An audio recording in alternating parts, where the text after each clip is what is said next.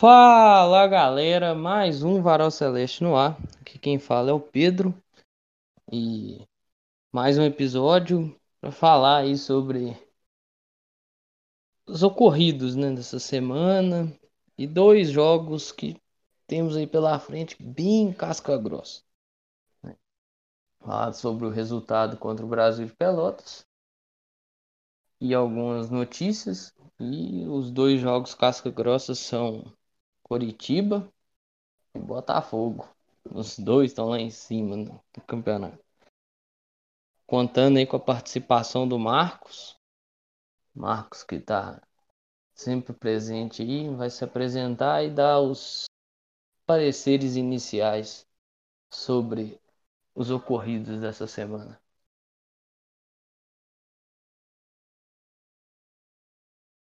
Fala galera, Marcos aqui na área novamente, participando de mais um episódio do Varal Celeste, junto com Pedro. Bom dia, boa tarde, boa noite, não sei que horas você está ouvindo isso. É, bora comentar um pouquinho, né, sobre o pós-jogo da última partida contra o Brasil de Pelotas. Comentar um pouquinho também dos, das últimas notícias aí, muitas notícias pesadas, falas duras, né, que repercutiram a semana é, do time Celeste. E do próximo jogo aí, né? Como o Pedro falou, contra o Coxa, do tão temido Léo Gamalho. Mas que, se Deus quiser, não vai fazer diferença nenhuma amanhã. É isso aí, bora aí para as notícias e vamos que vamos.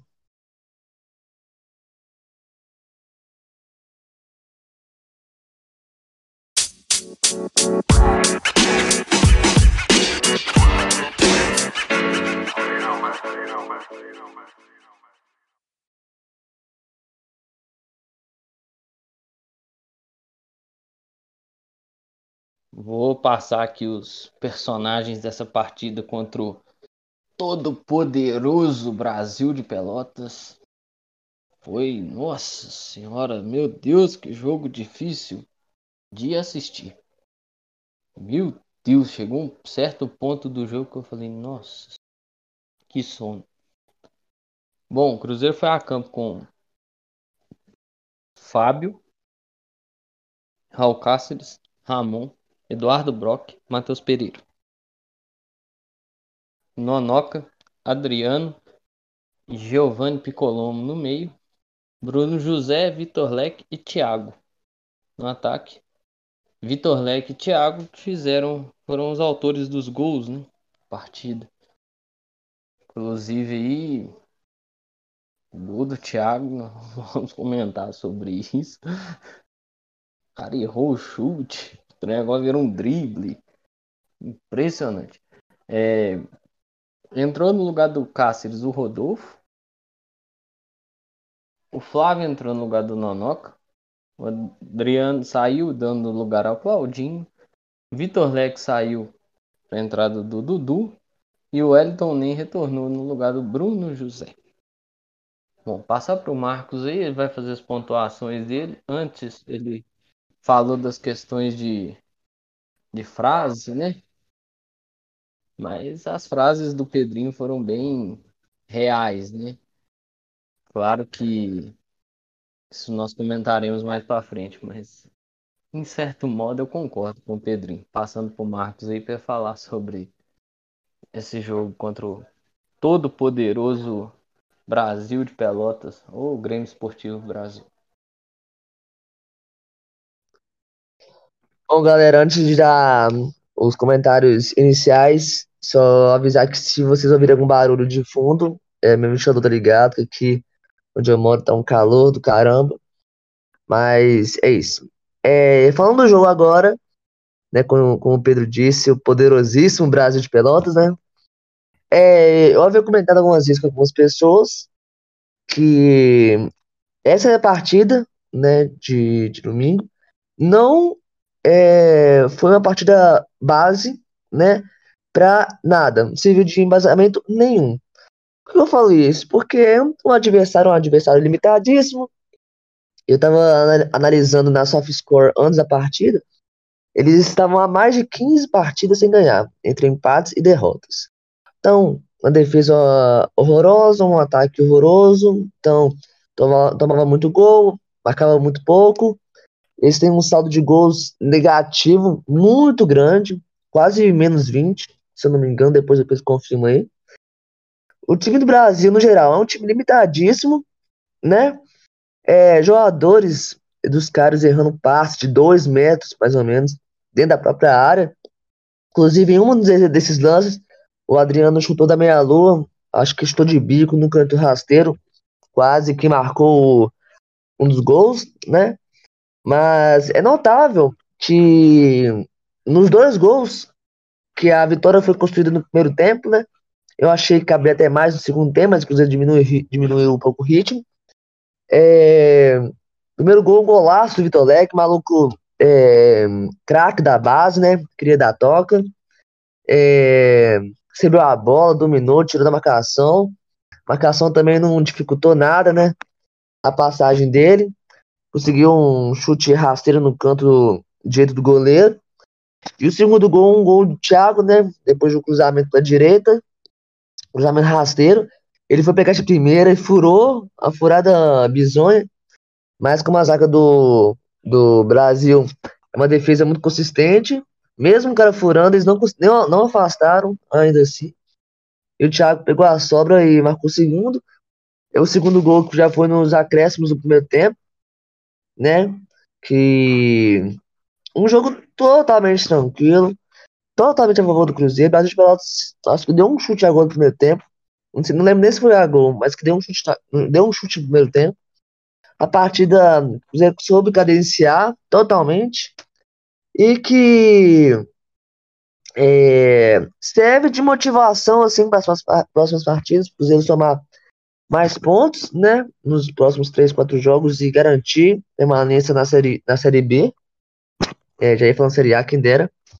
Mas independente do adversário sendo bom, sendo, sendo ruim, a zaga sendo boa ou não, é, dá uma querendo ou não, dá uma certa motivação para os jogadores, né? Vitor Leque, que não tinha tido oportunidade nenhuma, né, como titular ainda, teve oportunidade no penúltimo jogo, né, antes desse do Brasil, mas que ele entrou durante o segundo tempo, se não me falha a memória, mas que conseguiu demonstrar futebol, conseguiu mostrar por que, que ele subiu da base, né? Inclusive mais para frente nós vamos ainda noticiar uma novidade entre os relacionados próximo jogo. Não vou falar aqui ainda, não vou dar spoiler. Mas o Cruzeiro agora tá conseguindo trabalhar bem os garotos da base, né? Porque é isso, cara. Série B não é medalhão, Série B não é jogador caro, contrato caro, salário alto. Série B tem que saber usar as artimanhas, né? Pegar jogador de time desconhecido, cara desconhecido, nunca ouvido falar no cenário esportivo, botar o cara para jogar, tem que resgatar cara da base para não só dar visibilidade para os garotos, mas também para valorizar e num cenário assim de necessidade conseguir fazer uma boa venda com esses caras, né? É... Já citei né, os dois gols. Né, o Cruzeiro podia ter aumentado o placar, não só durante o primeiro tempo, mas durante a partida toda, o segundo tempo, né? Resolveu tirar um pouquinho o pé do acelerador, puxou um pouquinho o freio de mão, né? É, para não cansar tanto. Jogo 11 da manhã é, é foda demais. É, calor absurdo, né? Mas a partida basicamente que serviu de, é, de moral e além para aumentar a diferença para o Z4, né? A diferença para o Z4 agora é, foi para 5 pontos. O Zero agora com 35 na tabela, 15 colocado. E serve para, nas próximas partidas, garantir uma pontuação adequada, né? É, quem trabalha com corte de 42, 43, 45, serve de uma, uma matemática básica aí, e fácil para somar esses pontos, né? É mais ou menos isso a resenha que eu queria falar sobre o Brasil de Pelotas. Repetindo, não é um time bom, pelo contrário, um time limitadíssimo, né? Mas que você tinha obrigação de ganhar, isso era óbvio. Podia, inclusive, ter melhorado o saldo de gols, lembrando isso. O Cruzeiro agora tá com um saldo de menos dois. É... O Cruzeiro podia marcar, ter marcado mais dois gols para zerar, né? O saldo de gols é um dos critérios de empate, no final das contas. A primeira é, é a quantidade de vitórias, aí tem todos os critérios, eu não lembro exatamente qual é a sequência certa, mas é focar nos próximos jogos agora, que é só pedreira. Então vou passar a bola pro Pedro aí fazer essas considerações.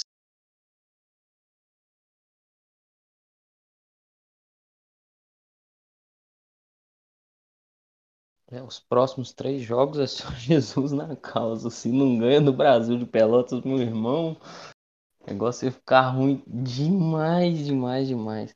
Ah, o Brasil de Pelotas não demonstrou nenhum perigo, o Fábio não fez defesa, beleza, mas. E se empata? Não tô falando nem perder, não. Se empata, tava ruim. Se empata, o Londrina tava colado em nós. Né? Além do, do Brusque e tal, mas. Eu falo do Londrina, porque o Londrina tá ali encabeçando. É o primeiro time dentro da zona de rebaixamento.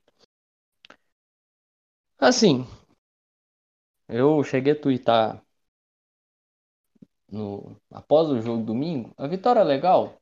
É, ganhar sempre é bom, né? Ninguém gosta de perder. Empate, dependendo da situação, ah, merda. Mas a vitória é legal, sim, que dá os três pontos, né? Tem a questão do distanciamento aí da, da zona de, de rebaixamento.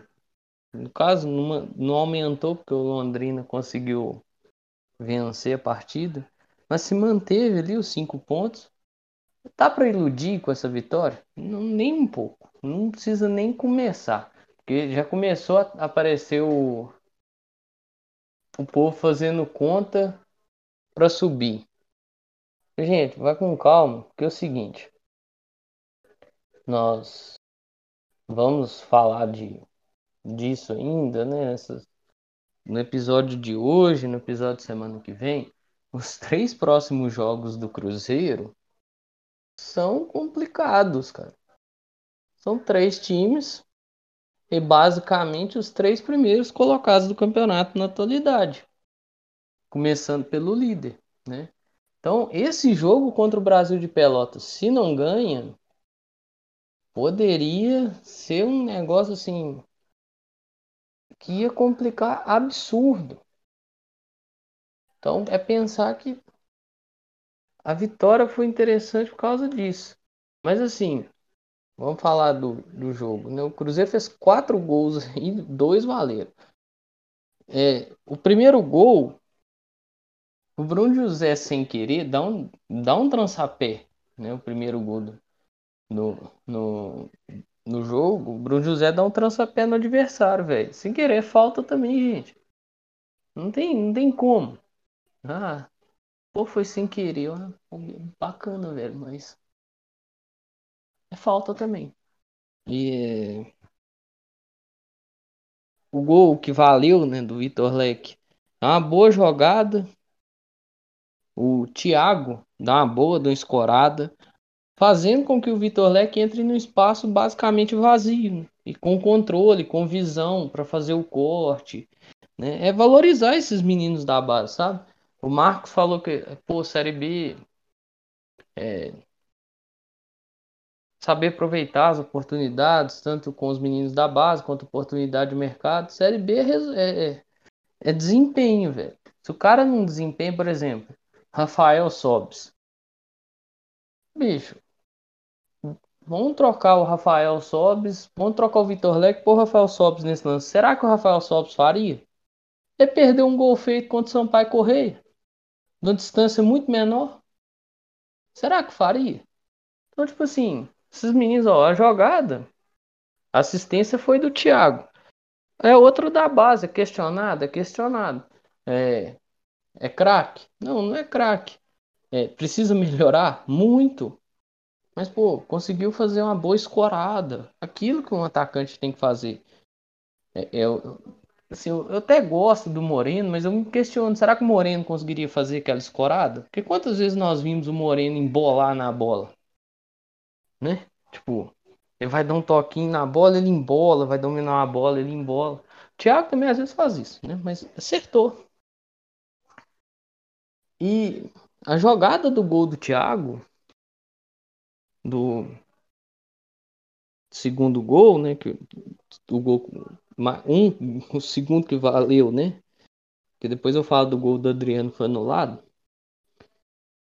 O quem começa a jogada, quem dá o passe pro Cáceres, quem faz a enfiada de bola pro Cáceres é o Vitor Leque.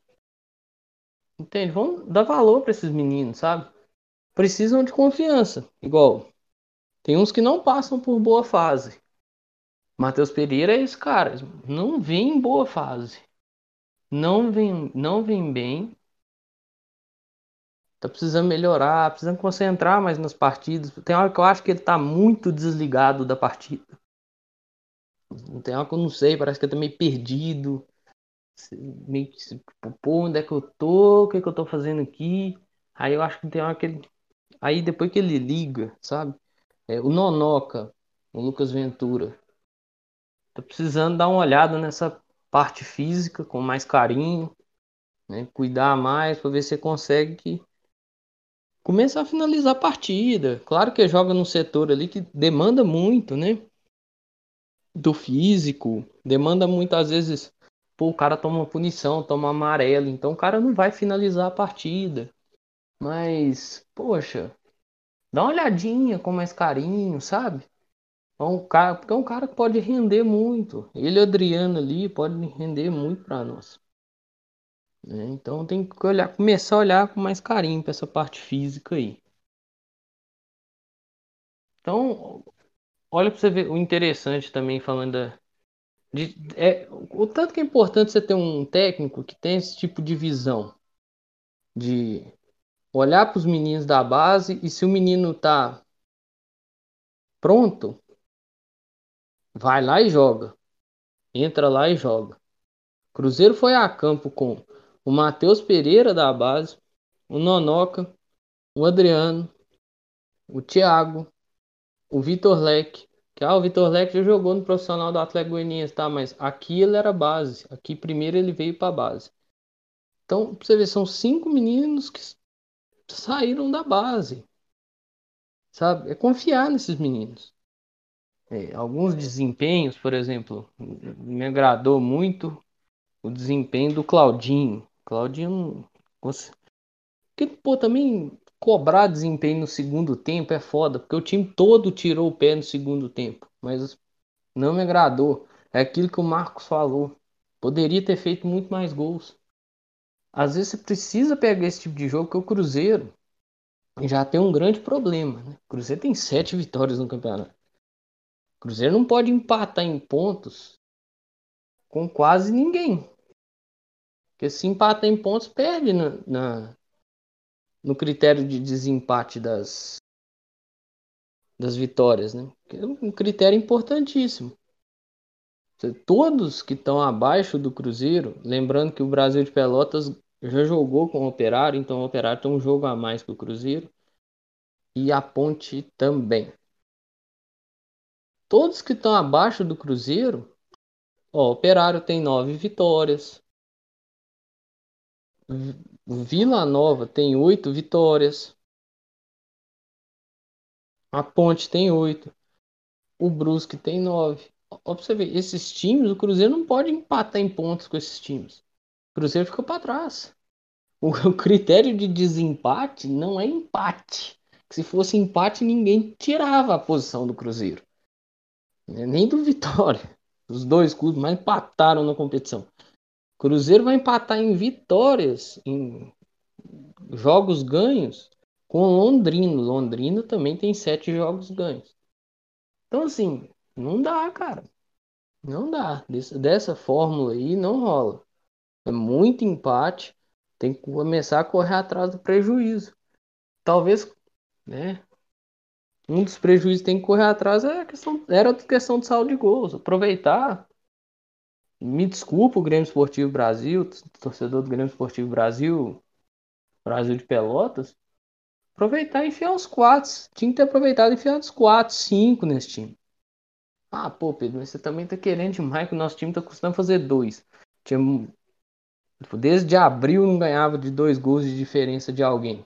No último jogo tinha ganhado com dois gols de diferença ou mais foi contra a Patrocinense.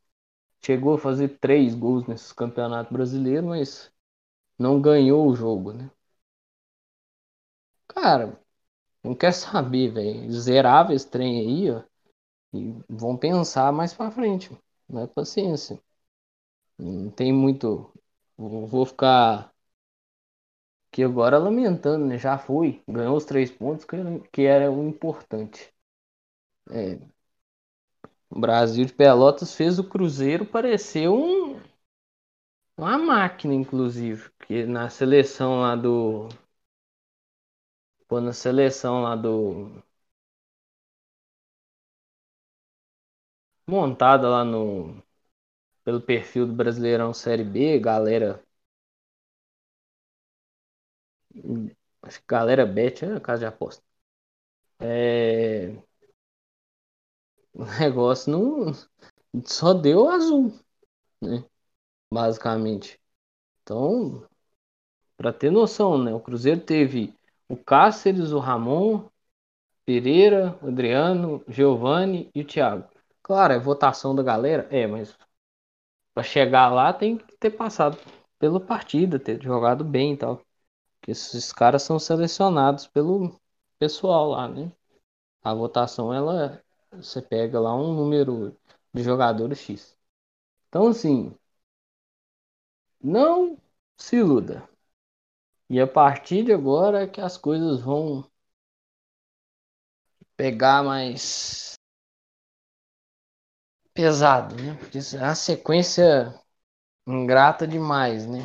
Os três primeiros colocados da competição, Botafogo, Curitiba, nessa sequência, Curitiba fora, Botafogo em casa e Havaí fora. Olha que sequência infernal. Então, vamos ver o que, que vai acontecer. Eu, sendo bem franco, tenho muitos receios muitos mesmo. Principalmente aí com dois, com, com Curitiba lá é complicado. Principalmente com o Havaí, que nunca foi simples jogar com eles lá. Se o Marcos tiver mais alguma coisa para falar sobre esse jogo, que daqui a pouco nós vamos falar sobre o Curitiba, claro, né? sobre a partida contra o Curitiba e as demais expectativas. Não sei se o Marcos quer acrescentar mais alguma coisa. E eu acho que eu encerrei por aqui sobre essa questão aí do fim de semana de vitória. Não, então, meu, algumas coisas que eu queria complementar, além do que eu já tinha falado antes, né? Complementar algumas coisas que eu já tinha citado, é, em relação a fator saldo de gols, né? Nós temos que ter todo respeito né, com qualquer time, né? É, a, tanto que, como diz, como dizem, né? A melhor forma de você tratar com respeito o seu adversário é marcando gols, né? Segurar a bola é como se tipo, você já tivesse satisfeito com o resultado. O Cruzeiro, né? Chegou no jogo com menos 4 de saldo.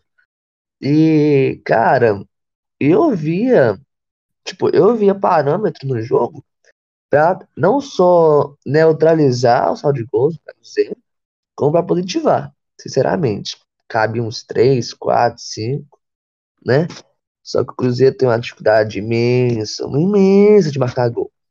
O colega meu, inclusive, fala que o Cruzeiro, é, quando marca um gol, não consegue, parece que é, o gol bloqueia, parece que rola uma mas joga uma praga lá, o segundo gol não sai, não sai nem a pau. E quando sai, não vá, né? Igual contra o Operário. Mas enfim. É, Cruzeiro tem que buscar é, positivar agora na tabela, né? Eu não lembro exatamente qual que é a sequência é, que desempata durante o campeonato. É, primeira vitória, óbvio. Depois, eu acho que depois de vitórias é saldo de gols, ou é empate, derrota, não lembro exatamente. Depois, nos, é, depois eu confirmo certinho para vocês. Mas é aquela questão, É, agora pela frente, velho. Tipo assim, igual eu falei com o Pedro hoje mais cedo. Acho que eu falei com ele. É, nós temos uma sequência dura, né? Três jogos, os caras lá em cima da tabela. Não pode, primeiro, segundo, terceiro, né? No dia de hoje. Eles são os três primeiros colocados.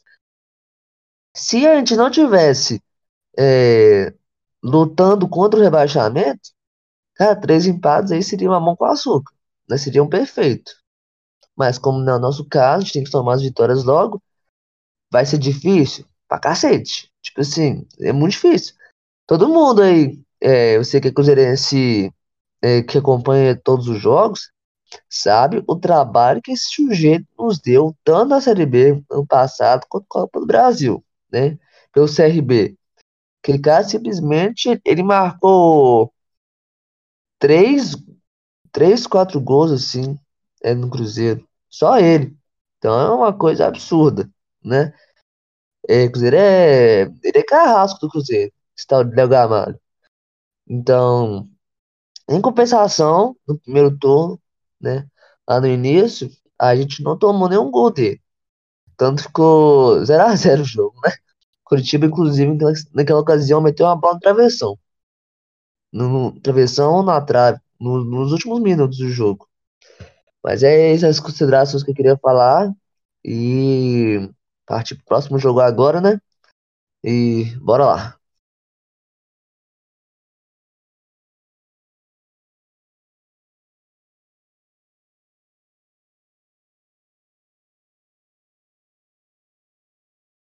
Então, passando aí para falar dos acontecimentos, antes só o Marcos estava na dúvida, mas depois ele vai até confirmar aí. Mas se eu não me engano, o critério de desempate após a vitória é o saldo de gol. Mas assim, devendo dois é foda, né? Até pra tentar não ficar encebando em cima, em cima desse assunto. É, nós tivemos algumas notícias aí uma, e falas do e uma fala do Pedrinho que eu vou te falar, meu irmão. Pô, sou o Sérgio, eu entrego. Porque, né? Ficar salgando carne podre é difícil, né? Porra, administração de sucesso, né, Sérgio? Será que sua esposa acha realmente que se o se você sair do Cruzeiro, o Cruzeiro acaba? Que porra, que administração ruim, meu irmão. Você contratou cinco treinadores. Passou o Ricardo Drubs, que, que já estava antes, né? Não conseguiu achar um diretor decente, socou o David na função. Aí tirou o David da função, veio o Mazuco. O Mazuco saiu. Veio um cara que ninguém diria que viesse. E agora esse cara saiu. Olha que administração maravilhosa. Que não tem planejamento nenhum, né? Aí, aí fica um questionamento, né? O Luxemburgo vai ficar, será? E o que, que vai acontecer se ele ficar? Os transfer bans vão ser pagos? Porque segundo a apuração do, do Gão, da TV Alterosa, o Cruzeiro vai, dar um, vai pagar esses transfer bans. Como? O jeito que isso vai ser feito? Né? Quando vai ser feito? Aí é outra pegada. Mas e aí? Sérgio? Você acha que sua administração tá, tá, tá linda? Tá incrível? Tá voando alto na administração? É porque Cruzeiro só disputou para não cair. É, o Marcos vai dar as opiniões dele aí. Eu devo voltar para falar alguma coisa, mas. Deixa eu falar. Pedrinho foi pesado? Foi. Mas. Foi real, né? A situação. E aí, Marcos, o que, que você acha aí dos futuros incertos? Das reuniões? Do Lucha com o Pedrinho? Da demissão do Pastana? Questão dos transfer bans? Então a questão aí do Brock, né? Renovar, não vai renovar, se foi, se já encaminhou, se nem começou a conversar isso ainda, vai pensar em conversar isso ano que vem, né? E ó, tem outra coisa também boa de, de perguntar. Quem que você traria para diretor de futebol?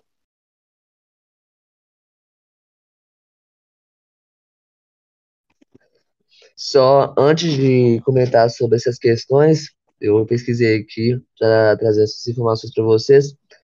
Primeiro critério de vitória, de, de empate, são as vitórias, como dito anteriormente. Segundo critério é o saldo de gols. Terceiro é o número de gols a favor. Quarto, confronto direto. E quinto para baixo são coisas mais mais excepcionais, tipo número de cartão e etc. É... Então, é assim, o...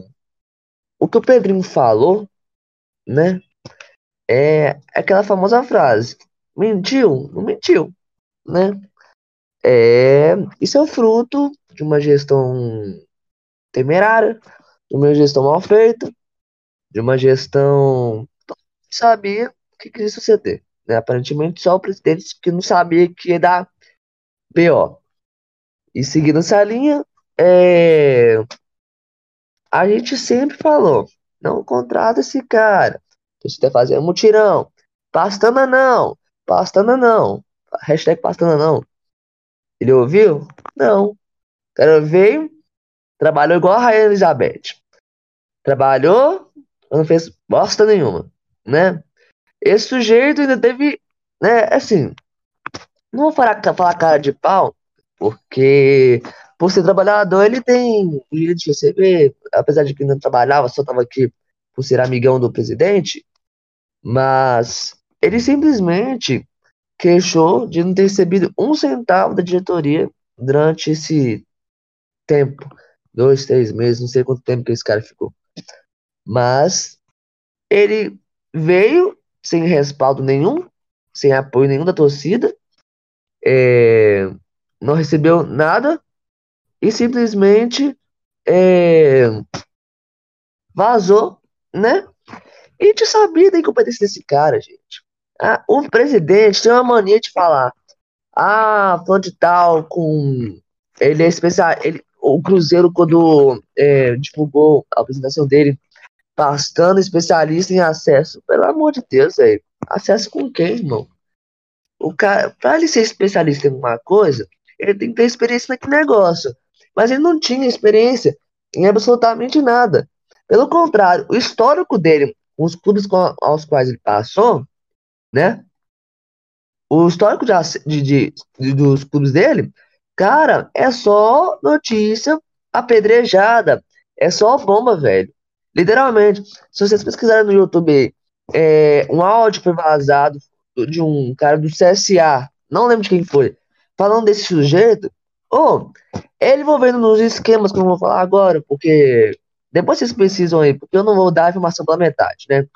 Eu, como um futuro jornalista, não posso dar informação assim, sem fonte, sem cabeça, sem, sem nada, e simplesmente falar isso. Mas o cara simplesmente veio sem o respaldo de ninguém, todo mundo já previa, né? Assim como outras contratações que esse sujeito fez, que todo mundo já previa que ia dar merda, como um tal de Ney Franco, como um tal de Mozart, como um tal de Pastana que foi demitido. Todo mundo fala, cara, não faz isso, não faz isso, mas não ouve, não torcida. Por quê? Porque o ego ele fala mais alto, porque a, a soberba é grande, né? Porque a torcida, ó, torcida não vale nada, né? O que importa é o que ele acha, porque o que ele acha é o certo, foda-se a opinião da torcida, né? E para depois vir falar assim: infelizmente nosso planejamento não deu certo. É óbvio, né, velho? Se escolhe só os animais, só os caras devem mental que não sabem fazer um planejamento, que não sabem fazer uma contratação decente, e quando contrata, o cara fica no banco, ou quando contrata, o cara é, faz o contrato com ele para ir não jogar, né? E não, não foi com os pastando, não, mas foi no, nas outras outros diretoria, diretorias, é, acho que foi com o David, se não me engano, com aquele tal de Matheus Índio, você contrata o cara, o cara não joga uma partida e vaza, né? E isso que se chama planejamento. E outra questão agora, Lucha. é, futuro incerto em relação ao fechou, mas segundo ele já está planejando é, construir uma, ele está pensando em fazer um planejamento, né, é, para o próximo ano e mas não tem nada nada assinado formalmente, tá? Para deixar bem claro, ele tem as pretensões de se manter, né? Mas como na época que ele chegou, na época que ele veio, as intenções dele eram de vir, assumir o Cruzeiro, mas com uma única condição muito difícil, né? Ainda mais quando você assume compromisso com uma pessoa irresponsável e amadora, né?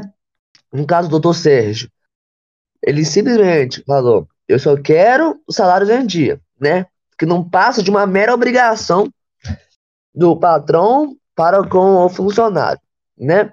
Mas como nada é garantido, né? Dá mais pela presença do, do Pedrinho, né?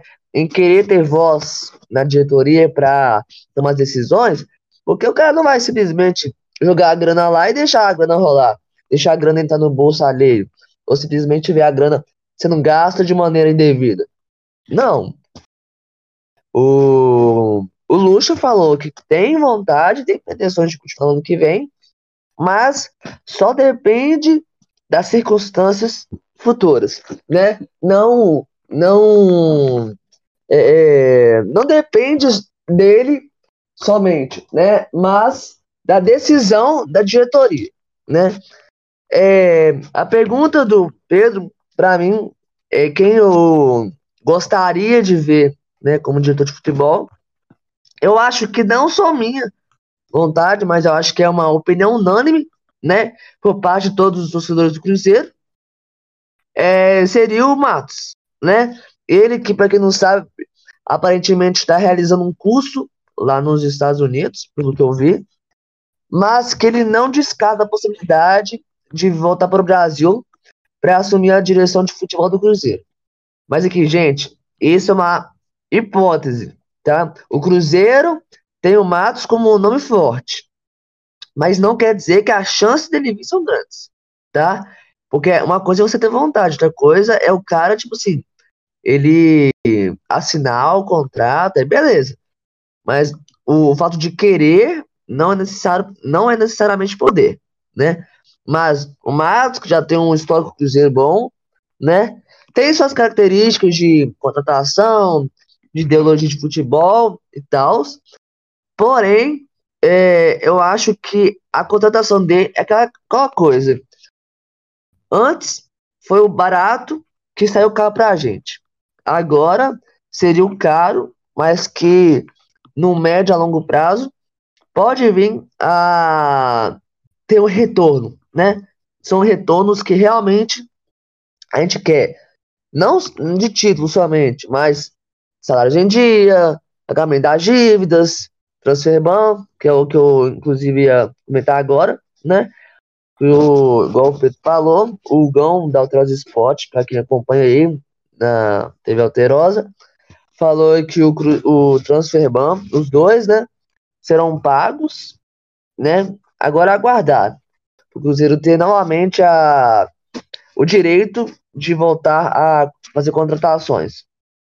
Porque com esse time, é, inclusive eu até comentei com alguém essa semana, não lembro com quem foi, que com esse time, se o Luxo tiver chegado no início do ano, né, no pior das hipóteses, depois do Conceição, é, a gente estaria ou já subindo, ou brigando firmemente para subir, né? Mas como, né, as circunstâncias não permitiram, circunstâncias essas que têm nome e sobrenome, é, não adianta chorar o leite derramado, né? E por último, é, o Brock, o, o, Eduardo Brock, que também não sabe se vai acontecer a renovação de contrato, mas segundo ele, ele tá muito afim de marcar o primeiro gol no Cruzeiro, né? Que o Brock é um zagueiro meio, né? Falando de forma suave, meio desengonçado, que falha bastante, mas já teve algumas chances de marcar o primeiro gol do Cruzeiro, bola travessão, é, bola o goleiro fazer milagre. Mas aí, é, eu acho que era só isso mesmo que eu tinha que falar, né? Sobre a situação do Lucha, Pastana demitido, né? Não sei nem porque esse sujeito veio, sem respaldo, nem feedback nenhum. Feedback teve, né? Feedbacks horrorosos, né? Assim como já era esperado. Pedrinho falando que não ia salgar a carne podre, né? É uma, uma declaração bombástica dele, né? Mas errado não tá. Inclusive, vocês podem ter certeza. Pedrinho é muito mais cruzeirense que certos caras aí, viu? Certos caras aí que estão na direção do Cruzeiro, certos caras aí que estão que tem um certo poder. Não devia ter poder, não, mas infelizmente tem. Falei do transfer e do, do Brock. É isso, eu vou passar a bola pro Pedro aí pra ele fazer as considerações aí também.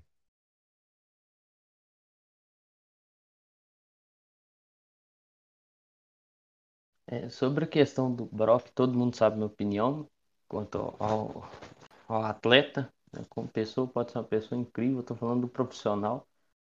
Pelo amor de Deus, não renova, não. Se, se tiver como já dispensar ele em dezembro, é bom. Porque todo jogo é fazer uma cagada. Impressionante. Não falha. Ele e o Ramon. Eles estão a média incrível Todo jogo eles entregam uma. Ao menos uma, né? Na, na, no mínimo.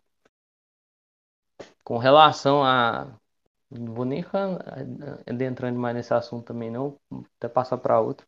Com relação à fala do Pedrinho, é uma fala forte. Mais uma fala forte do Pedrinho. Lembrando aí que ele falou fortemente uma vez aí contra o Anderson Moreira. E demorou muito pro Anderson rodar também. Perdeu um jogo contra o América. Perdeu o Brasil Pelotas. Empatou com o CRB. E após o jogo contra o CRB, o Anderson Moreira rodou. Né? Ali eu não creio que. Não sei. Ali eu acho que mais atrapalhou do que ajudou. E assim, gente, é, tô falando que os técnicos que saíram daqui são incríveis. É, o Ney Franco tá desempregado aí. Vide, vide Ney Franco tá desempregado.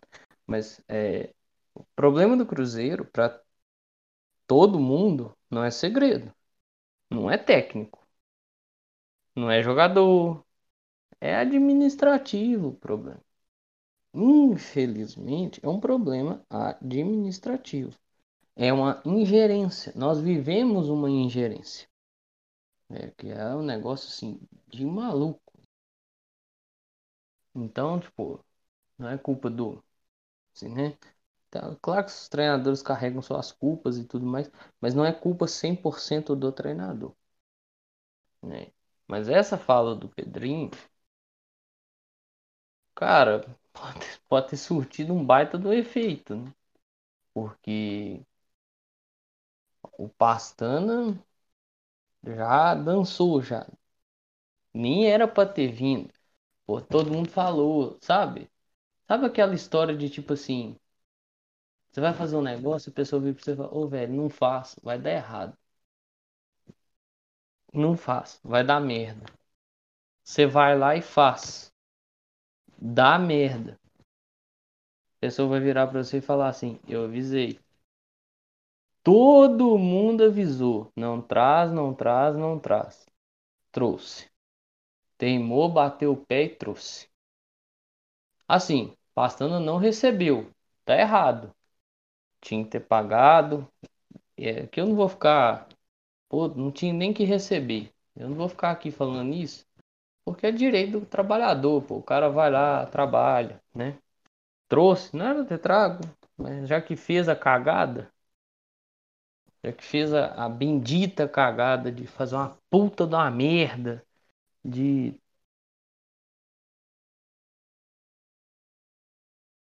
tipo, virar e falar, pô, vou trazer que é o especialista em acesso. Na época que ele chegou, até falei isso, buscar uns episódios aí para trás, muito lá para trás, os episódios de junho, ali quando ele chega. Especialista em acesso de quê? Acesso do hospital, que quando você vai no hospital, acha um acesso para colocar soro, remédio, estranho. Só se for assim, né? Porque era cheio de problema. À época eu comentei que eu queria, eu queria ver o Matos no Cruzeiro novamente. Só que assim, eu tenho minhas reticências com Alexandre Matos e tudo mais. E lá eu lembrei de uma coisa. O Matos pode ter participado de uma gestão que infelizmente é, fez o Cruzeiro cair nessa nesse, nessa draga que nós vivemos hoje, sim, participou. Só que algumas coisas são colocadas de uma maneira muito estranha. Parece que só o Matos fez cagada, só o Vicentinho fez cagada. E o Gilvan? Tem que lembrar que em 2015 o Gilvan centralizou tudo, bateu no peito. Resolveu falar que era o cara que entendia de futebol também, né? Trouxe Felipe Seymour, Riascos, Mena. Olha para onde é que foi o dinheiro. Onde é que foi o dinheiro das vendas do Everton Ribeiro, do Lucas Silva, do Goulart, até mesmo venda do Egídio? Por que, que eu falo do Matos? Falando agora dessa questão da venda. O Matos tem esse que gastador dele e tudo mais, que isso né, precisa de alguém para segurar ele, mas ele tem uma habilidade com um negócio que o Cruzeiro não vem tendo sucesso. O cara é bom para vender. O cara pega um maluco que ninguém acredita e consegue arrumar um preço que ninguém entende. Que você vai falar, porra, como é que ele conseguiu esse preço por esse cara? Vender esse cara por esse preço. Né? Então, ele tem uma habilidade para vender muito grande. E é um cara respeitado. Vai me dizer que o Pastana é respeitado. Cara cheio de BO. Cheio de coisa. O cara senta para dar uma entrevista coletiva, o cara tem que desmentir boato. Se é que desmente mesmo. Se é que não dá só a versão dele. Né? Então, tipo assim, aí você vai olhar, tem investigação, tem isso, tem aquilo, tem aquilo outro. Um cara que senta na mesa e tem que desmentir boato de investigação policial é foda, né? Que moral que esse cara tem no bastidor do futebol. Entende? E assim, talvez seria uma parceria interessante entre o, o Matos e o, e o Vanderlei. Quero, vale sempre lembrar que isso são especulações, são vontades, tanto minha, né, com algumas reticências e tudo mais, que é um cara que precisa de alguém para controlar ele, segurar ele para não fazer cagada. A, vontade do Marcos, que o Marcos já expressou isso aí, e é aquilo, é opinião, é achismo, certo modo. Ah, eu queria o Matos. Sempre frisando isso, eu queria o Matos. Ah, vai vir o Matos? Não sei, não tenho essa informação. Até porque o Matos está nos Estados Unidos fazendo curso. A informação que eu tenho é do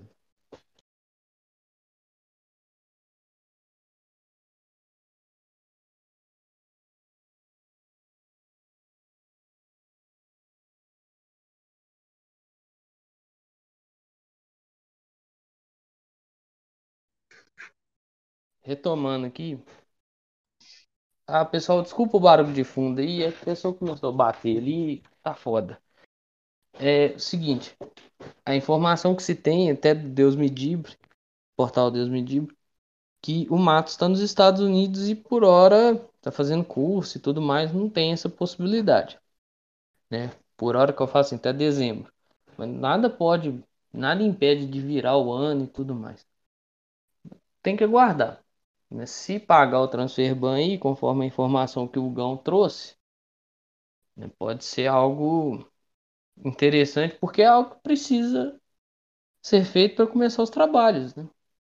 Quando puder, claro, alcançar lá a meta de 45 pontos, 44, a meta que eu tenho, que é 47, né? ou seja, tiver livre do rebaixamento, é o planejamento 2022. E aí, se o Lucha ficar mesmo, torcer pro Lucha acertar o planejamento do ano que vem, igual ela acertou de 2003. Né? Porque pega um Cruzeiro em 2002 não vindo das melhores condições num campeonato brasileiro, tem que fazer um campeonato brasileiro de recuperação, quase, quase classifica. O último brasileiro de mata-mata, mas ele faz a, a planejamento, a prospecção do Cruzeiro para 2003 e consegue fazer isso muito bem. Vamos ver, é um futuro incerto. Mas é aquela, né? Torcer para dar tudo certo aí que as coisas andem. Cabe a crítica ainda ao Sérgio. Será que o Sérgio julga realmente que a administração dele é boa? Dentro da fala do Pedrinho, para mim é uma carne podre.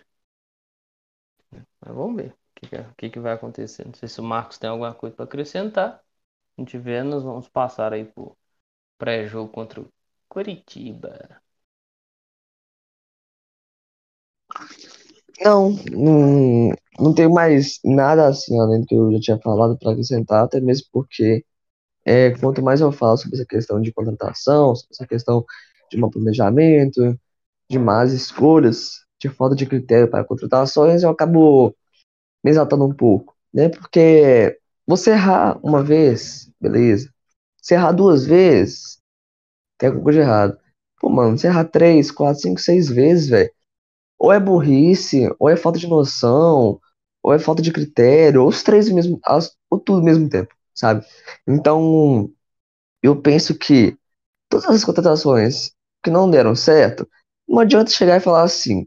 Eu lembro esse, esse espaço também, esse pseudo diretor de futebol, ele falando é, no dia que o, que o Mozart tinha sido demitido, né, pediu demissão, vai saber, né? É, ele falou assim, infelizmente não deu certo. É, e de, esse, a gente optou por encerrar né, a passagem dele. Ele fala como se fosse uma coisa, tipo assim, não esperada por ninguém. Né? Ele fala isso, falou isso com o Ney Franco, falou isso com. O Ney Franco não, porque o Ney Franco veio antes. Ele falou isso com o. Com o Mozart, falou isso com com outros casos que passaram aí, né? Que eu não vou me recordar agora. Mas, tipo assim, cara, não adianta ficar chorando leite derramado e continuar persistindo no erro, sabe? Então, é. Se você quer mudar alguma coisa, se você quer melhorar alguma coisa, tem que mudar, velho.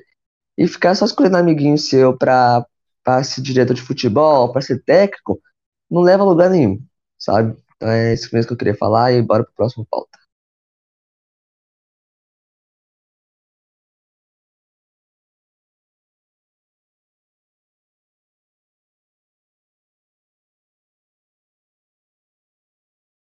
Passando aí para o próximo assunto, que é o pré-jogo contra o Curitiba. O Marcos vai contar para nós aí das expectativas. Nós vamos encontrar aí o Léo Gamalho, responsável por quatro gols contra o Cruzeiro na sua passagem contra o CRB. Na sua passagem pelo CRB. Dois no jogo de ida da Copa do Brasil, aqui no Mineirão. Isso em 2020, viu, turma? O gol de empate lá no jogo de volta da Copa do Brasil foi dele. E o empate no primeiro turno da temporada passada aqui no Mineirão, que foi o jogo da saída do Enderson. O gol foi dele também. Né? Aqui, no primeiro turno, o jogo contra o Curitiba foi um jogo que poderia ter sido melhor. Né? Tivemos. Quando as coisas clarearam um pouco de ter chance e tudo mais, só que os dois times viraram uma bagunça dentro do campo. Então as chances se apresentaram. Curitiba, inclusive, meteu uma bola na trave. Finzinho da partida ali. E assim, os caras 27 jogos sem perder. São os líderes da competição. E essa vitória se, se, se, eles conseguirem a vitória em cima de nós, talvez não encaminha, porque, claro, a régua para subir esse ano então, parece estar um pouco mais alta, mas faz eles serem vistos de uma outra maneira, porque, querendo ou não, abre um pouquinho de ponto ali na, na frente do pessoal. Né? Já tem uma, uma certa pontuação à frente. E abrir um pouquinho mais sempre vai ajudar. Então, lá dentro do Couto Pereira são, pô, são infernais, cara. Sempre foram, sempre foi difícil de jogar lá dentro.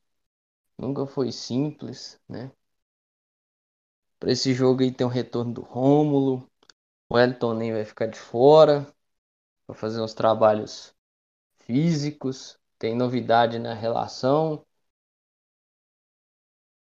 Eu vou passar os relacionados aqui e o Marcos vai comentar. Né? Quase que eu esqueço de passar a galera que vai viajar lá para o Paraná. Bom, os goleiros são Fábio, Vinícius e Lucas França. Laterais, Cruzeiro vai só com um para cada posição. Raul Cáceres na direita e o Pereira na esquerda. Zagueiros, Eduardo Brock, Léo Santos, Ramon e Rodolfo. Infelizmente o Paulo não aparece na lista de relacionados. Meio campista, Adriano, Ariel Cabral, Lucas Ventura, Marco Antônio, Giovanni, o Romulo que eu comentei que retorna e o Claudinho, os atacantes. Bruno José, Keké, vamos ver se ganha mais tempo aí em campo, né? Que não, não deu para apresentar nada contra o Guarani, né? A estreia dele, não deu para apresentar nada. Felipe Augusto, Thiago, Rafael Sobes, Vitor Leque e a novidade é o atacante Vitor Roque, que vem muito bem no sub-17. Talvez ele não jogue. Ele é um dos artilheiros lá do time da base. Talvez ele não jogue. Mas é bom que ele já costuma, já começa a ambientar no futebol profissional. Né? A vivência de vestiário e tudo mais. Não tem Flávio nem Marcinho. Lesão. Moreno tá para a seleção. E o que você espera de toda essa combinação, Marcos?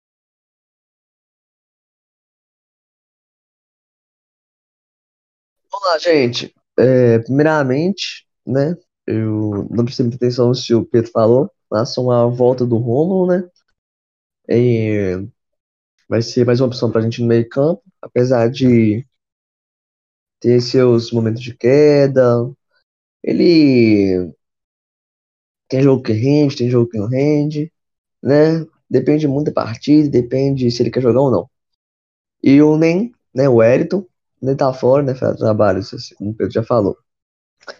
Vitor Roque, agora é novidade, né, dentro dos relacionados, faz, faz, fez parte do Sub-17, craque da base, nenhum dos artilheiros é, da, da categoria, né, se não me engano.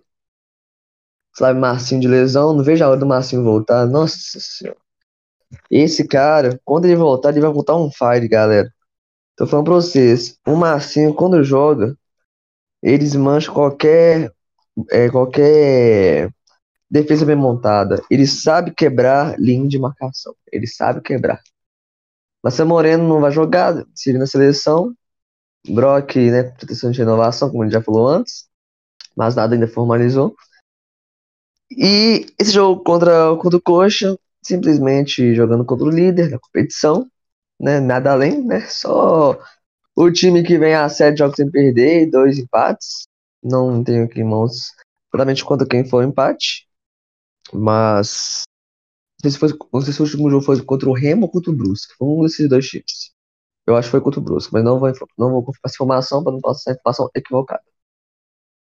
É, nós vamos pegar novamente o Gamário, né? Como, assim como o Pedro já falou, não vou repetir. Deu muito trabalho pra gente nesses últimos dois anos, tanto pelo Série B quanto pela Copa do Brasil. Esse filho da mãe dela eliminou a gente, né? Mas é isso é passado, vamos focar agora no presente. É, mas no primeiro turno, né? O Cruzeiro e o Curitiba empataram, assim como eu falei no início desse programa de hoje. Empataram 0x0, um jogo truncado. Curitiba quase conseguiu a vitória com um chute despretensioso ano. Não foi na trave, atravessou, não lembro. Sabe, já tinha ido. Mas, assim, se a gente for visar o adversário, né, Curitiba, líder, etc., pelas circunstâncias, É, se não, se a gente for olhar o adversário somente, a gente não teria obrigação de vencer, né? Mas, como as circunstâncias não permitem essa visão de tabela, né? A gente tem a obrigação de buscar o resultado, né? Em todos os jogos, buscar os 45 pontos, buscar esses míseros 10 pontos que faltam para a gente se garantir de verdade. Então, ou três vitórias, um empate, ou para não ter que ficar picotando ponto, quatro vitórias diretas, iria ajudar bastante, né? É, e que, como o Pedro falou, o Curitiba lá no Couto Pereira, lá em Curitiba, é um time fortíssimo, né? Não tava brincadeira. Time que tá. Assim, galera, a gente pegou o Brasil de Pelotas, né? Que tava vindo de mais de 15 partidas sem ganhar, né? A gente viu o que deu. Ganhamos, vencemos, mas não convencemos, né? Porque dava para ter aberto muito mais o placar, dava para ter ampliado bem mais o marcador. É, o Cruzeiro ainda assim falhou bastante, alguns, alguns lances, toque, passe curto, é, não concretizou ataques perigosos. E o Curitiba, em contrapartida, já vem extremamente diferente, né? Sete partidas sem perder, né? Dois empates, como já falei. E isso tem uma regularidade absurda, né? Só um PS aqui, é, um outro time conseguiu embalar uma sequência incrível de vitórias nas últimas rodadas foi o Botafogo.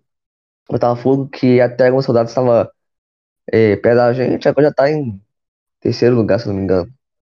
Então, Botafogo, inclusive, já ganhou, ganhou o último confronto contra o Curitiba, de 1 a 0 é, Mas o que eu tinha para falar é isso mesmo, né? Eu não vou ter expectativa de, do jogo, né? Porque o Cruzeiro tem mania de, de arrancar uns pontinhos, né? Em jogo difícil. É, ao contrário, não exatamente ao contrário, mas antes o Cruzeiro entregava ponto de graça para time fraco e tirava ponto de time grande. Né? O último jogo nós ganhamos um time tecnicamente fraco, é fraquíssimo, limitado. E no Coritiba, se a gente conseguir essa vitória, vai, vai é, aumentar a chance de acesso minimamente. Tá? Eu nem queria comentar sobre esse negócio de acesso, porque para mim já passou, não tem mais. Não matematicamente, mas moralmente, tá? Porque matematicamente ainda existem, né? Porque o campeonato não acabou e a, e a quantidade de pontos a ser somados ainda seria suficiente para entrar no G4. Mas vamos focar no Z4, né? Aí fugir. Quando gente chegar aos 45 pontos, aí já podemos pensar em coisas mais mais viáveis, entre aspas, né? A gente pode criar expectativas mínimas, mínimas, mas ao ponto de não se iludir, né? Vamos ser lúcidos. Basicamente, o que eu tinha pra falar do jogo contra o Curitiba é isso.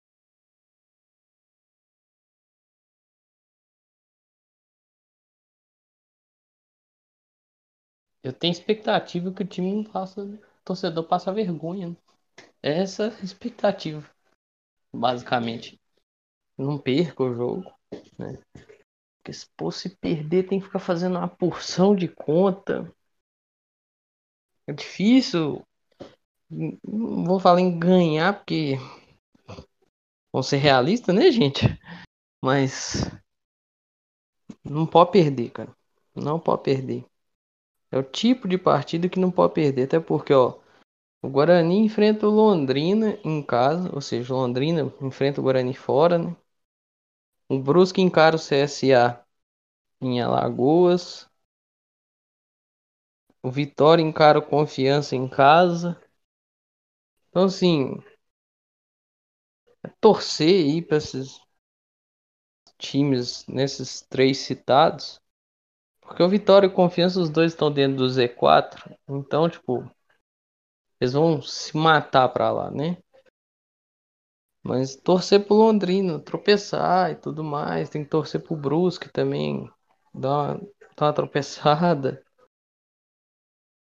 Então, fica esse negócio de. Pô, tem que torcer contra os outros. Porque, pô, o time não ajuda, né? Aí é foda que você tem que ficar fazendo conta dos outros jogos também. Então, eu creio que assim, se não fizer passar vergonha, se não passar vergonha já tá ótimo. É... Questão dos relacionados aí, ó, eu sinto falta do Paulo. Acho que o Paulo tinha que estar tá nessa lista. Se eu não me engano, acho que o último jogo que foi relacionado foi contra o Brasil de Pelotas, lá no Rio Grande do Sul. Eu vou, depois eu vou pesquisar, confirmar essa informação. Mas outro cara que eu vou sentir falta também é o Elton Nem. Precisa fazer o trabalho físico e tudo mais, se recuperar né, da melhor maneira, da maneira mais adequada, para estar inteiro pro, pro próximo jogo e tudo mais. Mas faz falta. O Rômulo. Não sei se tem lugar pro Rômulo nesse meio de campo. Talvez o Luxo até arrume um lugar para ele, mas eu não acho que não tem. Eu acho que tá encaixado, talvez porque o Marco, Marco Antônio também vem fazendo boas partidas ali na função de segundo, né?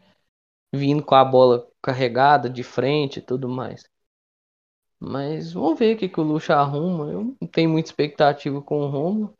O Vitor Roque é o que eu falei.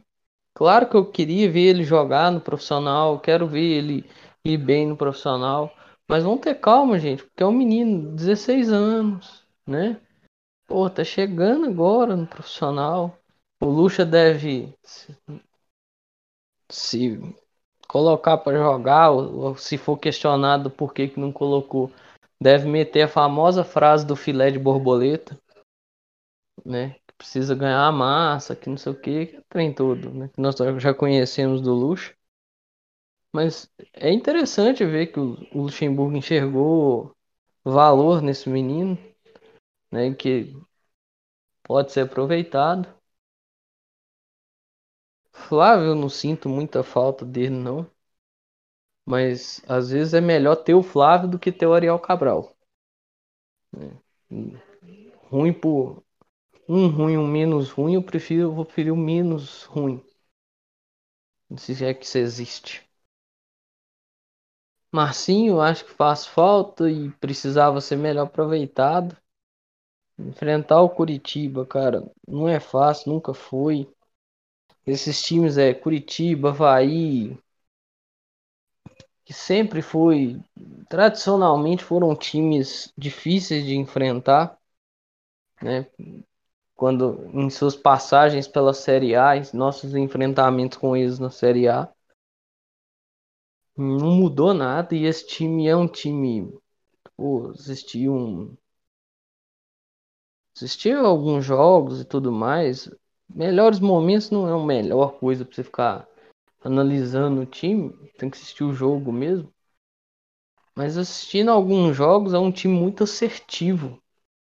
Então, tipo, a chance que tiver, eles vão tentar marcar. E não costuma errar muito, não. Então, para eles aí é um jogo que vale muito para nós também, claro, mas para eles é por, por outro objetivo. Para nós o objetivo é tentar, né, dentro daquelas continhas que eu fiz aqui de seca aqui, seca ali, puxa Londrina aqui, se Londrina perder, se pontuar, abre tanto, abre X, ah, tem isso, tem aquilo.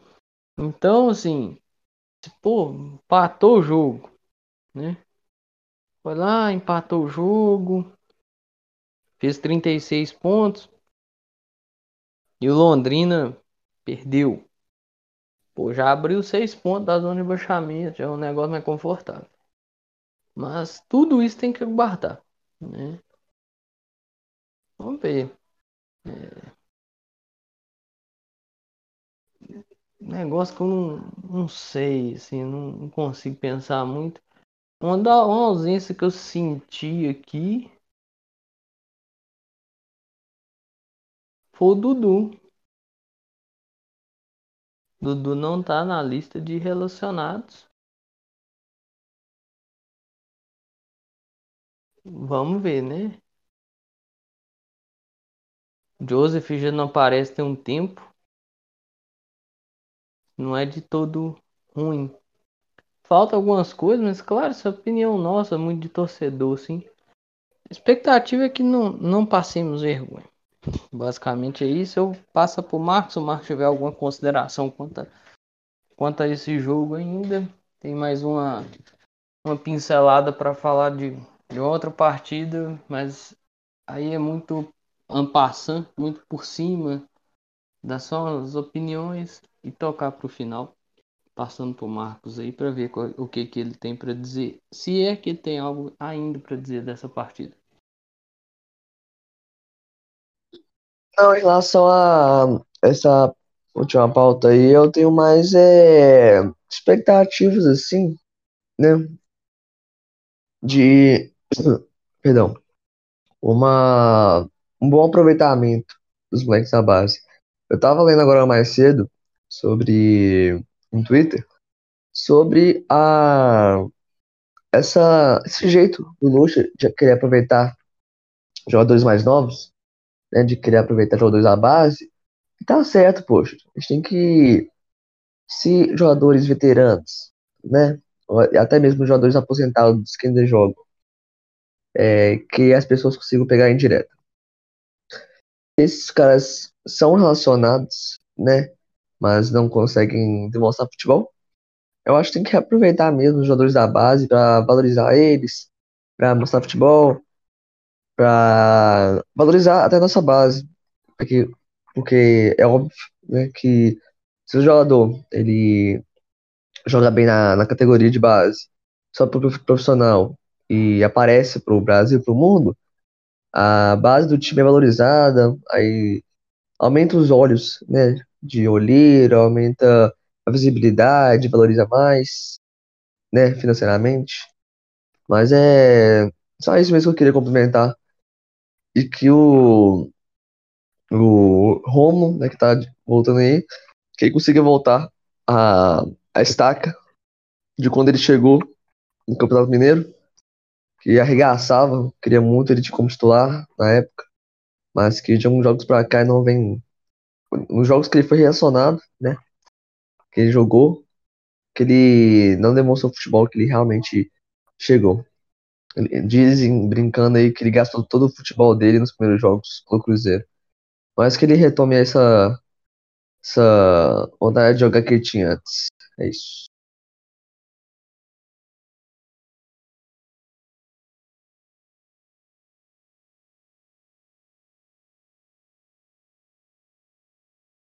E passando, Marcos, porque falar desse jogo agora que eu vou citar aqui é complicado porque dependendo de algumas coisas que vão acontecer na partida contra o Curitiba e tudo mais. Mas dá uma pequena pincelada aí para nós sobre o jogo Cruzeiro Botafogo que vai ocorrer no dia 12 de outubro. E eu só queria lembrar o seguinte, que a análise ou a fala em cima dessa partida é muito de expectativa e um negócio meio que no, no escuro, porque ainda não, não temos algumas coisas necessárias. Né? Por exemplo, se vai ter jogador suspenso, expulso, lesionado, né? essas coisas interferem. Mas dessa sequência aí, o Botafogo está como terceiro colocado do campeonato. Né? É, é a sequência do, dos três primeiros, né? Lembrando que o Botafogo joga e pode assumir a segunda posição, ou seja, o Cruzeiro pode enfrentar o Botafogo como segundo colocado, que aí complica também bastante. Que querendo ou não tem tem prospecção de buscar alguma coisa no campeonato, não só o acesso como título, né? E outra lembrança que é importante, o jogo Cruzeiro e Botafogo, ele é dia 12 do 10. E o jogo Havaí Cruzeiro é dia 22 do 10. Então tem uma pausa aí de 9, 10 dias. Né, de um jogo para o outro. pode ser importante. Nós vamos debater isso no episódio da semana que vem, claro. Mas fica essa lembrança aí que isso pode ajudar. Ou atrapalhar também. Vou passar para o Marcos aí para falar um pouquinho da, da expectativa. Lembrando que não temos algumas variáveis.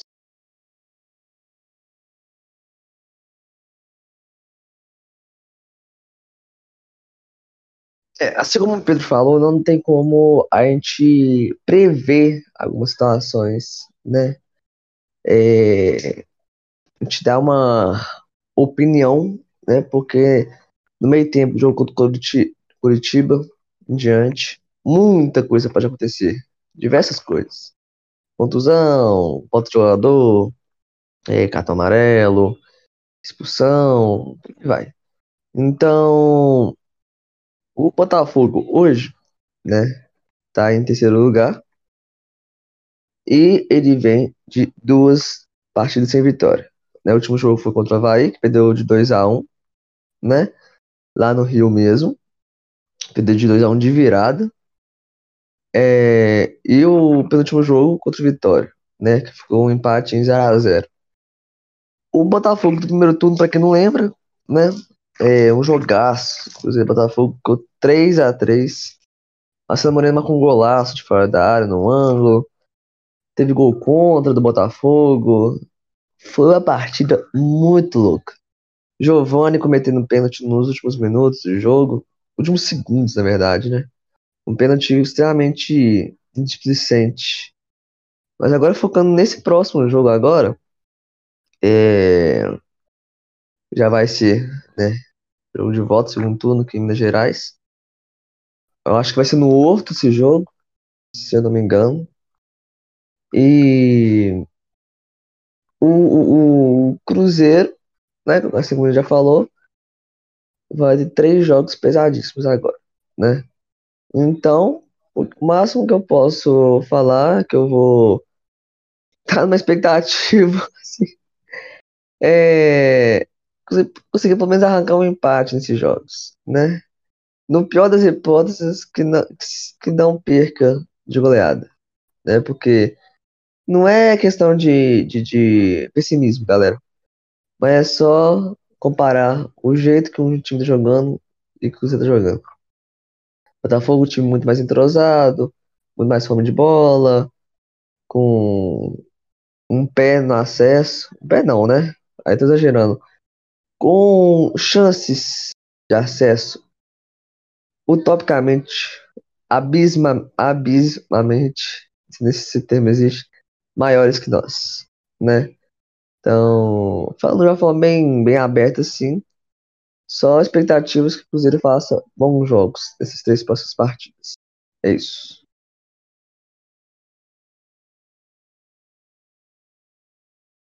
As minhas expectativas são as mesmas pro jogo do Curitiba, mesmo sem algumas variáveis, é não passar vergonha, porque assim, no jogo Cruzeiro e Botafogo primeiro turno, nós fomos lá, né? O Giovani fez a cagada dar o carrinho lá e tomamos um empate.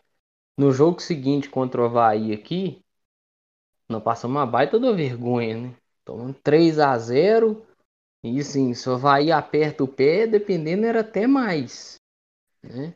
Acabamos com Ariel Cabral de zagueiro, nossa, aquele aquele jogo que o, Moza não estava na beirada do campo, quem estava era o Denis. Então, sim. Nossa, minha expectativa é só essa mesmo, não passa vergonha, sabe? Tipo, acharia porque pô, Botafogo e tal, o Botafogo assim, ele joga, né, no mesmo dia que nós, nessa sexta-feira. Então tem que ver como ele vem dessa partida, né? Porque partida que perdeu pro Havaí lá, o pau quebrou na volta do torcida, né? Talvez pode ter interferência, pode ter influência e tudo mais. O time dá uma baixada de ritmo e tal. Vamos ver, vamos ver como é que as coisas vão se encaminhar, né? O Henderson vem conseguindo fazer um trabalho relativamente bom lá. e prospectando coisa grande, né? Mas não adianta também o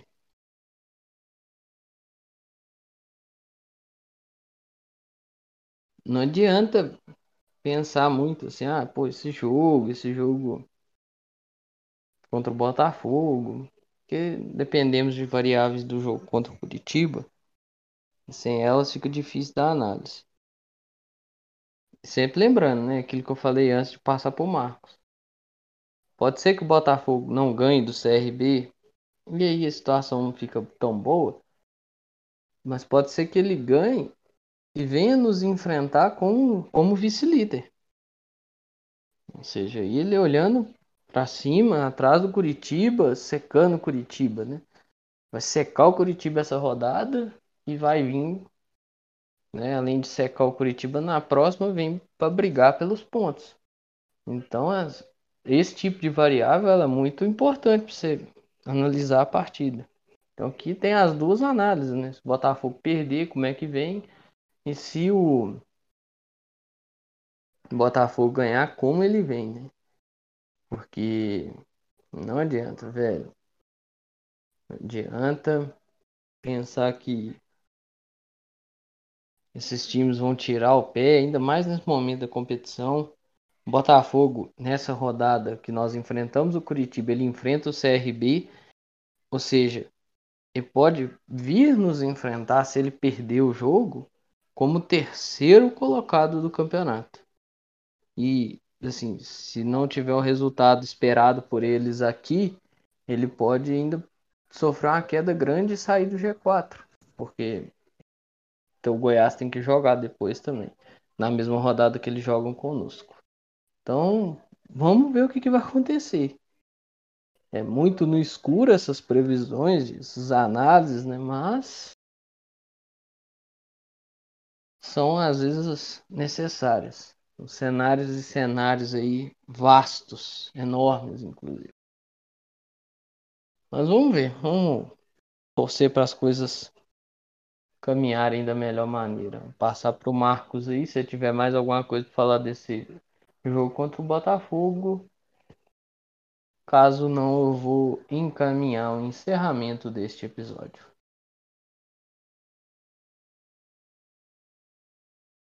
Não, o que eu tinha pra falar do jogo do Botafogo era só isso mesmo, porque, como eu disse, é difícil é, prever algumas situações né, nesse meio tempo, porque um, uma semana é bastante tempo, né, para as circunstâncias que podem rolar, né.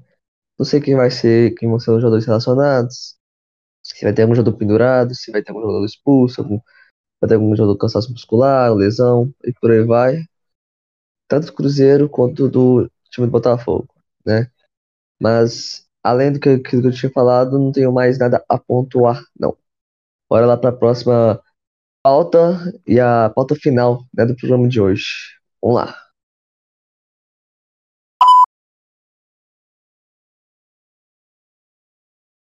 Bom, pessoal, vou encerrando esse episódio por aqui, né?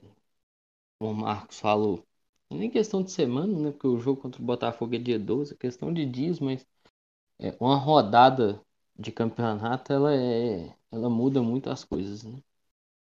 Mas vamos, como diria o poeta Adilson Batista, vamos aguardar que as coisas melhorem um pouquinho. É, vou encerrar o episódio por aqui passar para o Marcos fazer as considerações finais dele, né? Ele deixar um jogo aí de lembrança também para você sair daqui e curtir um jogo histórico do Cruzeiro. Vamos ver aí o que que essas rodadas nos trazem. Passando para o Marcos e fazer as considerações finais e indicar o jogo que ele goste da nossa história. Finalizando aqui mais, algum, mais um episódio aí do Varal Celeste, galera. Agradecer todo mundo pela audiência. Agradecer você que ficou até aqui para ouvir as informações. Da semana no Cruzeirão Cabuloso, né? As informações, nossas opiniões, resenhas, críticas, julgamentos, por aí vai, do, do, pré, do pós-jogo, né, contra o, contra o Brasil de Pelotas. E uma, uma breve síntese, né, do, do próximo pré-jogo contra o Coxa e uma passada de leve de informação do jogo contra o Botafogo. Agradeço aí novamente pela sua audiência. É, mais uma vez aí, eu aqui com o Pedro, passando as informações para vocês. Informação de torcedor para torcedor, né? Cada um com suas opiniões. Muitas das vezes são opiniões que batem, né? Opiniões em comum. A gente sempre vai ter, porque é o mesmo time, né? Temos muitas das vezes olhares e visões semelhantes diante de determinadas circunstâncias, circunstâncias, né? E só agradecendo mesmo pela presença de todos vocês, né? Por disponibilizar um tempo, seja de manhã, de tarde, de noite, depois do café, depois do almoço, da janta, depois que chega do trabalho. Mas é isso. É, agradecendo novamente. Para os que forem no jogo do Cruzeiro, né? Não nesse próximo, esse próximo que não é aqui em BH, mas no jogo contra o Botafogo. Nós vamos repetir, nós vamos repetir essa mesma fala no próximo, na próxima semana, né? Para você levar álcool em gel, o pandemia não acabou, o número de casos ainda existe, né? O número de mortes também. Use máscara, com gel. Se for assistir o jogo amanhã em algum barzinho, na casa de alguém, tomar aquela cervejinha gelada, mas sexta-feira, sextou, né? Já é pré-feriado, semana que vem, feriadão. Então é isso. Agradeço aí. Vamos tomar responsabilidades, vamos cuidar de nós e do próximo. Como eu já disse, o jogo do Cruzeiro próximo não vai ser aqui em BH, né? Lá no Couto Pereira, mas se fosse um barzinho, um restaurante, casa de alguém, é, que vocês tenham responsabilidade. Já no TBT aqui eu vou começar a ter um, um, um ritual meu, né? Que vamos ver se vai funcionar, né? Vou colocar aqui um jogo. Cruzeiro e Curitiba. No ano de 2017. Os caras que marcaram os gols não vêm ao caso, não.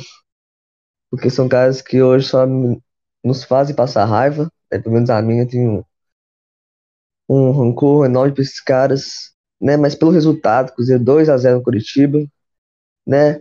Precisa nem ser 2x0 no próximo jogo, não. Pode ser 1x0, é, sofrido, aos 50 minutos do segundo tempo, depois de 15 minutos de VAR, um lance duvidoso, imagem não nítida de campo, né? Igual foi contra o Operário. Mas que seja a nosso favor. E é isso. Quem quiser me seguir nas redes sociais, meu Instagram é Marcos V Costa. Meu Twitter eu uso mais para xingar, para descontar um pouco da minha raiva durante as partidas falar, e tagarelar um pouco, mas quem quiser me seguir no Twitter também, Marcos com dois S, Ver Costa, e é isso aí. Agradeço a participação de todos vocês aí pela audiência.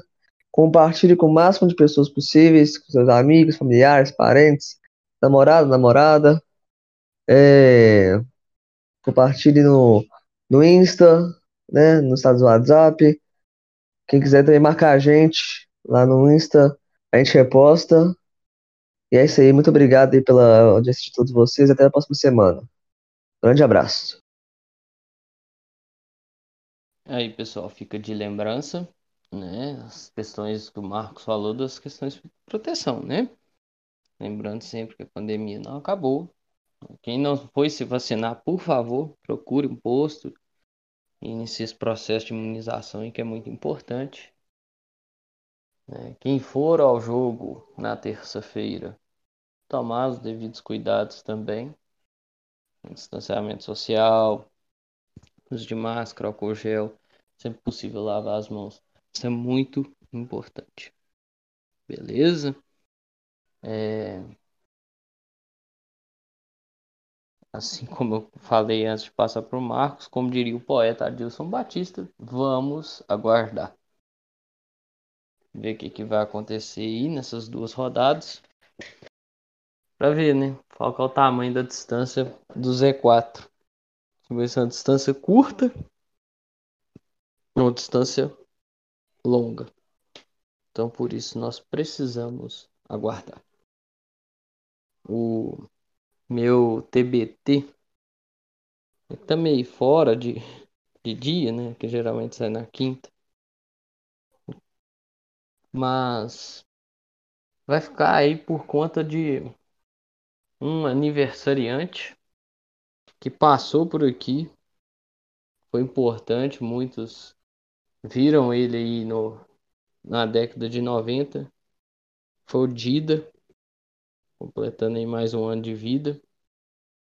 Eu vou deixar aí de lembrança o jogo Colo-Colo Cruzeiro, lá no Chile, pela Libertadores de 97, o ano do bicampeonato, onde o Dida basicamente decide a classificação nas cobranças de pênalti, claro, né, junto com os, com os atletas, mas o Dida era um baita de um pegador de pênalti, sabia fazer isso com maestria e ajudou muito o Cruzeiro naquela, naquela conquista.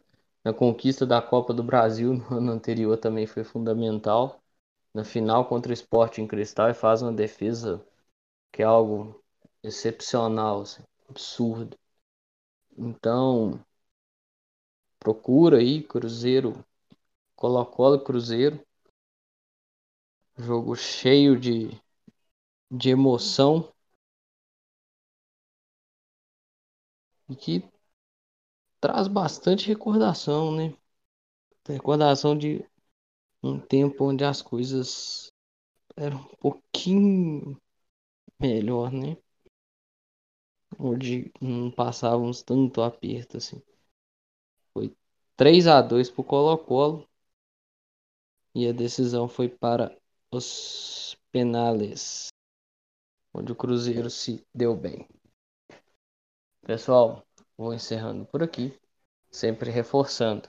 Vamos utilizar a máscara, cobrir nariz e a boca. Distanciamento social é importante. Vamos evitar as aglomerações. Sempre possível, lave suas mãos. Se não for possível, tenha consigo álcool em gel. Muito obrigado a todos e todos que escutaram até aqui. É, sempre lembrando, as redes sociais, tanto minha quanto do Marcos, estão na descrição. Todos os links possíveis, né, referentes aqui, também se encontram na descrição. Mas é isso aí, pessoal. Um grande abraço a todas e todos. Eu espero que vocês fiquem bem. Se cuidem. Cuidem de vocês e cuidem de seus próximos. Valeu! Falou!